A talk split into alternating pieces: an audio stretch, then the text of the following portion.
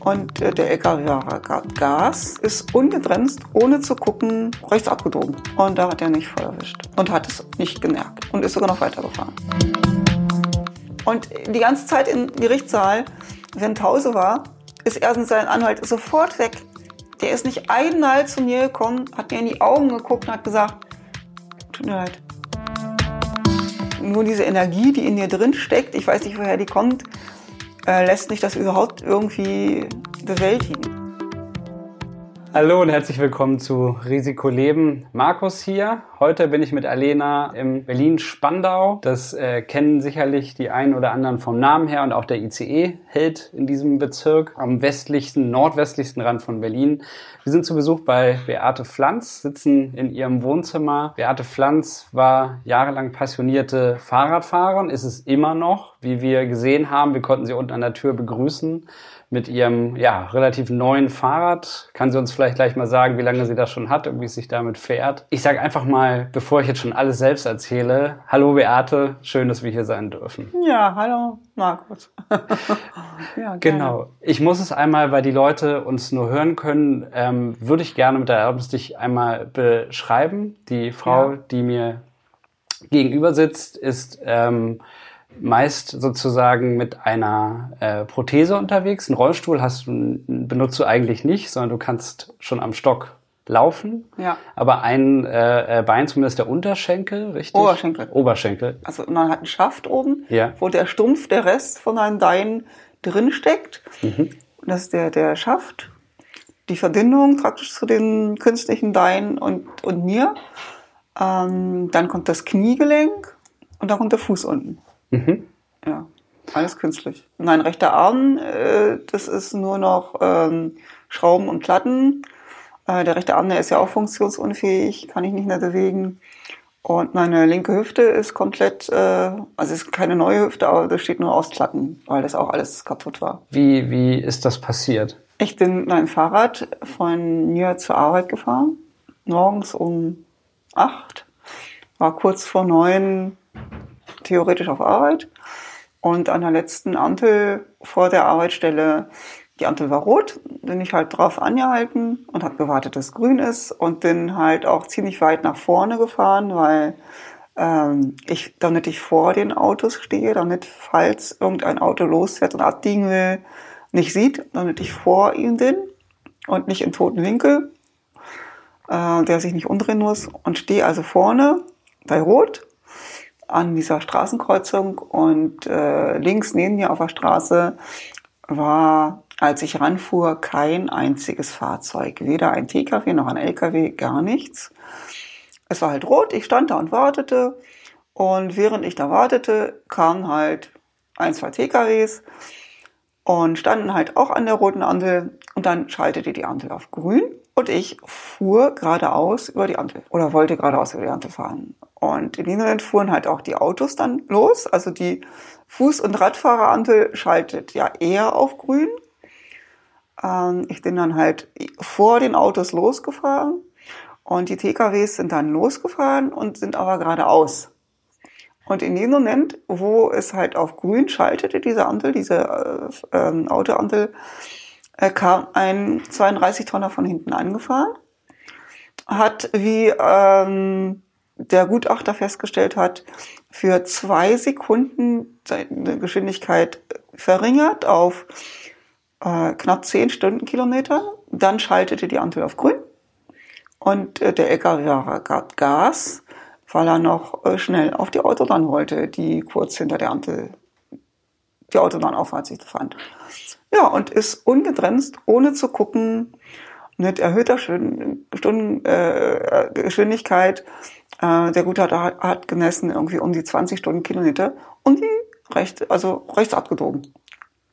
Und ich, da ich ja vorher gestanden habe, bin ich natürlich langsam losgefahren, wie man halt langsam losfährt, denn die Ampel auf grün springt und war halt so auf Mitte der Fahrbahn und da hat er nicht voll erwischt und hat es nicht gemerkt und ist sogar noch weitergefahren. Und wenn nicht äh, Zeugen hinter den LKW hinterher gewesen wären, dann wäre er auf die Autobahn gefahren und wäre weg gewesen. Das war der 25. Oktober 2017. das Ende meines Lebens. Weil alles, was danach gekommen ist, bezeichne ich nicht mehr als Leben. Wie ist Ihr Leben heute? Ich kann nicht mehr normal äh, im Bett liegen, ich kann nicht normal essen, ich kann, ja, ich kann, ich kann eigentlich gar nichts mehr. Also mein, mein Leben hat sich von, ja, von, von, ich weiß gar nicht, wie ich es beschreiben soll. Ich war ein super aktiver, sportlicher Mensch. Ich war nur aktiv, positiv hoch 25 und davon ist nichts geblieben. Ich bin, ich sag mal, wenn ich alleine zu Hause bin, drei Viertel der Zeit nur noch am Weinen. Total verzweifelt bis zum geht nicht mehr. Das Fahrrad, ich habe zwar ein Fahrrad jetzt, mir extra down lassen, ist also eine Spezialanfertigung für mich, weil Fahrradfahren ist ja mein Leben gewesen. Aber ich kann nicht alleine auf dieses Fahrrad aufsteigen. Wenn ich fahre, äh, ich hatte auch schon Situationen, da bin ich mit dem rechten Fuß hängen geblieben irgendwo. Ich komme dann alleine nicht mehr weg. Der Fuß ist festgemacht und ich bin ähm, ja fest. Ich kann nicht mehr, äh, ich kann auch nicht einfach mal stehen bleiben und, und anhalten und irgendwie was fotografieren. Äh, das geht alles nicht mehr. Ich muss nicht, also das ist, man kann sich das nicht vorstellen, wenn man das selber nicht erlebt. Also das interessiert auch irgendwie kein Schwein. Auf jeden Fall können wir sagen, dass, weil wir jetzt hier sind, wir ja. interessieren uns. Ja. Das, ähm, deswegen sind wir da. Ähm, und ich würde da tatsächlich, ich, ich frage mich gerade, ob das bei all den Dingen, die sie machen, ich glaube, sie machen haben viel mehr Freizeitaktivitäten, als ich je gemacht habe. Ob das das Problem ist, wenn man so aktiv war, wie Sie das waren. Sie waren im, immer passionierte Fahrradfahrer im ADFC. Das ist ja. quasi der, der Fahrradclub für, ja. also ADAC kennen viele. Genau. Und ADFC ist quasi das Äquivalent für, für Fahrradfahrer. Da äh, bekommt man halt schon das Gefühl, dass sie dann halt eine Menge verloren haben, weil sie auch einfach wahnsinnig viel gemacht haben. Ich habe, vorher. um das nur zu sagen, genau, vor meinem Unfall, die letzten Jahre, ich habe halt auch nur Teilzeit gearbeitet. Drei Tage die Woche. Von Montags bis Mittwoch. Und den Rest der Zeit habe ich meine Freizeit genossen. Ich bin von einschließlich April bis einschließlich Oktober vielleicht mal ein Wochenende in Berlin gewesen. Ansonsten war ich nur unterwegs. Auf Radtour. Ich habe eine Freundin, mit der habe ich nie regelmäßig Paddelboot genietet. Wir sind in Wanderkajak und Zelt unterwegs gewesen, zehn Tage. Ich war mit einem Pferd unterwegs. Ich hatte eine Freundin, die ein Pferd hat. Wir haben Pferde in Hänger getackt, sind irgendwo hingefahren, haben Urlaub gemacht und in Winterferien bin ich immer Ski gelaufen. Also ich war nur unterwegs. Und davon ist nichts mehr. Ich war seit, äh, äh, seit diesem Unfall, bin ich einmal gegen den Rat von ziemlich vielen Leuten mit dem Fahrrad über, über die Alpen geradelt. Ich hatte eine, eine, eine Truppe, mit denen bin ich halt ähm, vor einem Unfall immer jedes Jahr das ist mit diesem Fahrrad, das wir vorhin äh, draußen ja. sehen konnten. Die Hörer konnten es nicht sehen, aber das ist so ein Fahrrad, in dem sie liegen ja. und ähm, quasi vorne mit den Füßen treten. Und ja, wie, wie steuern Sie das mit, mit, mit einer mit, Hand? Mit einer Hand, das natürlich. Ist, nach alles mit einer Hand mit links. Aber damals sind Sie über die, über die Alpen gefahren. Ja. Ja. Also ich bin in meinem Leben auch noch nie über die Alpen gefahren. Also ich finde es beeindruckend. Wie, wie kann man sich das denn äh, vorstellen? Wie, wie, wie funktioniert das denn da, da, da für Sie? Müssen dann Betreuer mitkommen? Ja, oder ich brauch, wie, wie haben brauch, Sie das also, dann gemacht? Also ich, also da, es war das erste Mal, ich habe da draus gelernt, beim nächsten Mal, ich brauche mindestens zwei Leute, die dabei sind. Ich brauche immer einen, der bei mir am Fahrrad ist, falls irgendwas ist. Und ich brauche einen, der das Auto fährt, weil ich brauche eine Menge Equipment. Ich brauche bei so einer Tour ein Ersatzbein, falls noch irgendwas ist. Ich brauche immer einen Rollstuhl dabei, weil ich, ähm, ich durch diese Aushabe mich nicht fortbewegen kann ohne Rollstuhl. Andere Sachen, auch zum Schlafen brauche ich noch äh, spezielles Kissen, um den Arm zu lagern und, und, und. Und ich brauche natürlich viel mehr andere Sachen. Es ist ein Duschhocker, falls ich duschen will und sowas. Das kann ich, ich kann nicht einfach jetzt losradeln und sagen, auch klappt schon irgendwie. Ich mache jetzt mal drei Tage irgendwo Urlaub, fahre mal dem Fahrrad, wo ich das vorher gemacht habe. Kann ja nicht irgendwie, wenn jetzt irgendwie ich den Badefuß vergessen habe, wenn ich noch ins Wasser gehe, dann brauche ich einen extra wasserfesten Fuß. Das klingt alles, als, wär, als, als wärst du ein wahnsinnig unabhängiger total. Mensch gewesen, der, der wahnsinnig freiheitsliebend total, ist. Total, total. Ganz extrem. Und ist das, ähm, ja, es klingt irgendwie wie eine einschränkende Gefängnisstrafe mit ja. einer Fußfessel. Ich hatte ich hat gesagt, ich fühle mich wie lebendig begraben. Und dann hatte ich jetzt, sage ich mal, Helfer dabei, die einfach gar nicht in der Lage sind, das zu stemmen, wie ich das gern hätte. Das liegt jetzt nicht an denen, sondern es liegt halt daran, dass ich so ein extremes Leben vorher geführt habe. Und also du würdest ihn quasi auch jetzt noch davonfahren, wenn du, wenn du könntest. Natürlich. Die können die Sachen gar nicht mit, also selbst jetzt mit diesem, Also mit ich diesem fahr- neuen Fahrrad, äh, Ja, ich hatte, ja. Ja.